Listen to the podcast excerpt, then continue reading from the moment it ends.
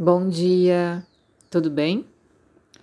Hoje a gente começa falando sobre Snehana, que é a terapia de lubrificação ou de oleação. Sneha significa substância oleosa. Então, é a terapia na qual substâncias oleosas são usadas para lubrificar o corpo, e isso pode ser feito de duas maneiras: internamente através da ingestão por via oral de substâncias oleosas e externamente, que é pela massagem com óleo.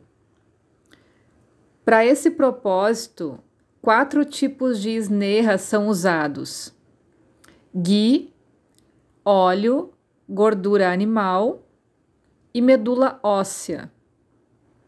Respectivamente, é Grita, Taila Vasa e Madhya. Portanto, esses Sneha são obtidos de duas fontes naturais, ou através de plantas ou através de animais. Então a gente pode falar que a terapia Snehana é usada para produzir oleosidade, dissolução, suavidade e solubilidade das toxinas para que elas possam ser expelidas do corpo. Aí, óleos vegetais são extraídos de certas plantas, né, para usar nessa terapia, por exemplo, gergelim, mostarda, rícino, azeitona. Desses, o óleo de gergelim é considerado o melhor para transmitir força e o óleo de rícino é o melhor para purgação. O óleo de gergelim, devido à sua propriedade quente, pacifica a vata, mas não aumenta o kapha. Melhora a força, a tez, estabilidade dos músculos e limpa os órgãos genitais femininos.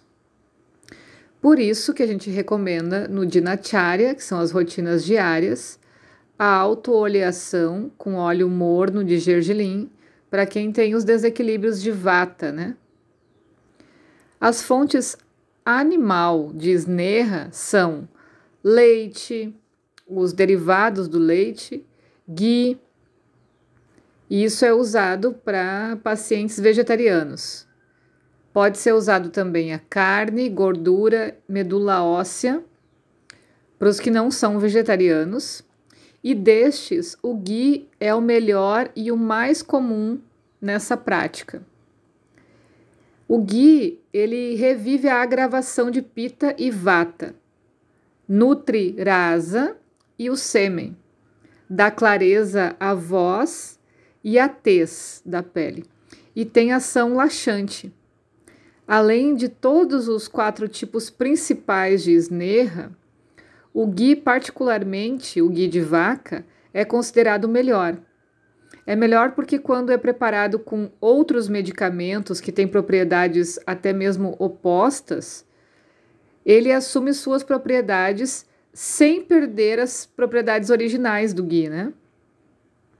Então, ele consegue ser, se permitir ser medicado, porém, ele carrega junto o seu princípio básico.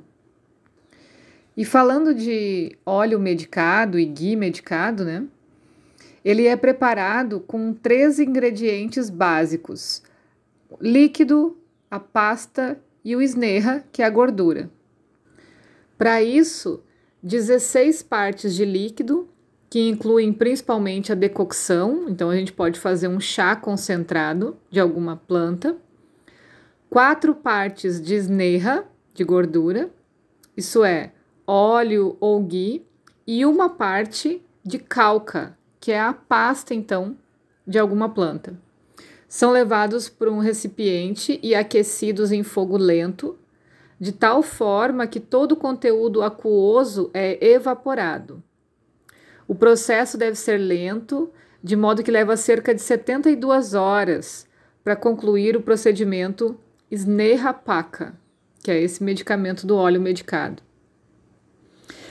Desaparecimento de bolhas em caso de ghee e aparecimento de bolhas em caso de óleo indica que ocorreu a acoplação das propriedades das plantas de forma adequada. No resfriamento, podem ser adicionados medicamentos aromatizantes, se houver, né? E o óleo obtido após a filtragem é armazenado em garrafa com rolha hermética. Então, se ficar algum cheiro ou gosto estranho, depois que está pronto o medicamento, a gente pode acrescentar alguma coisa para melhorar o aroma. Embalar em garrafas bem fechadas, de preferência em ambiente com pouca luz, para poder ir usando esse medicamento aos poucos. Os medicamentos de decocção e pasta são especificados separadamente para cada tipo de óleo medicamentoso ou ghee. Então é preciso aprofundar aí na literatura do Ayurveda para entender como medicar determinada pasta de ervas, né? Ou a decocção com quais tipos de óleos. O Snehana pode ser feito pela administração de Sneha internamente, né, de uma gordura, e por sua aplicação externa, como a gente já viu. Snehana interno a gente chama de Abhyantara, que significa interna essa palavra, né? Hoje em dia, o ghee medicamentoso é frequentemente usado para Snehana interno, porque seu sabor é mais aceitável. Mas o óleo também é usado em muitos lugares e tem sua própria importância. Então, em alguns em alguns sintomas é indicado usar óleo, em outros é indicado usar o ghee, também tem isso. Geralmente é feito pela administração de esnerra por via oral, mas também pode ser feito por meio de enema oleoso ou até mesmo pelo náusea. O medicamento chamado achapeia, o ghee e óleo medicados ou puros é geralmente tomado como tal, sem misturar com nenhum artigo alimentar e, nesse caso, é denominado então Actiapeia. No entanto, após tomá-lo, água quente ou sopa são permitidos como anupana. Por isso que a gente sempre fala, quando a gente toma, consome gordura de alguma forma, que seja gordura hidrogenada, né? Vamos pegar um chocolate, alguma coisa assim. E a gente toma líquidos frios em seguida, ou tem o costume de tomar líquidos frios, isso vira alimentação parada, né? Ama. E aí vira toxina. Então a gente vai uh, entupindo os canais dessa forma. Quando se faz um tratamento com oleação, é imprescindível o uso de água quente, né? Ou então alguma, um, algum alimento quente, como sopa, para que esse, essa gordura possa ser eliminada, possa carregar com ela, então seja um veículo para carregar as toxinas e seja despachada, não fique dentro do organismo, né? Algumas pessoas não gostam de consumir o ghee ou óleo puro, né? E nesse caso pode ser administrado misturando com alguns artigos de dieta ou fazendo alguns preparos saborosos. E isso é conhecido como pravicharana. Por exemplo, o ghee misturado com leite, com arroz, mingau, sopa de carne, etc. Isso é pravicharana. É obrigatório realizar a como parte da medida preparatória antes de realizar o panchakarma é muito benéfico para o vata e seus distúrbios.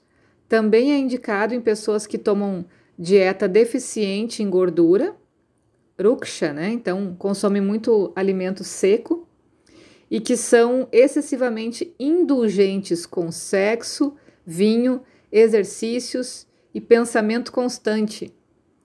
É útil para crianças, idosos, pessoas fracas e pessoas com baixo peso que tenham problemas com hemoglobina e baixa produção de sêmen. Também é indicado nas doenças oculares como conjuntivite, cegueira e ptose, que é a pálpebra caída. Porém, o Snehana é contraindicado, o Snehana interno, né?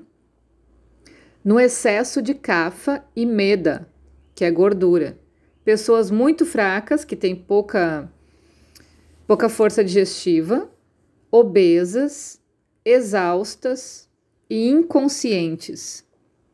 Também não é indicado para mulheres grávidas, pessoas com má digestão ou indigestão persistente e sofrendo de Udara Roga, que são doenças no abdômen.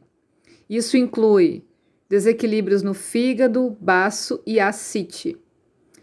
Pessoas que tenham algum tipo de envenenamento lento, intoxicação, passando por baste e náusea. Então, se está fazendo baste ou náusea, não se usa o Snerrana. Uh, logo após viretina, né? Se teve procedimento de purgação, também não se usa. Distúrbios de ama, que é esse acúmulo de toxinas no organismo. Diarreia, distúrbios de garganta, aborto e alcoolismo. Nesses casos, o paciente não deve usar o Snerrana interno, ok? Um bom dia para todo mundo.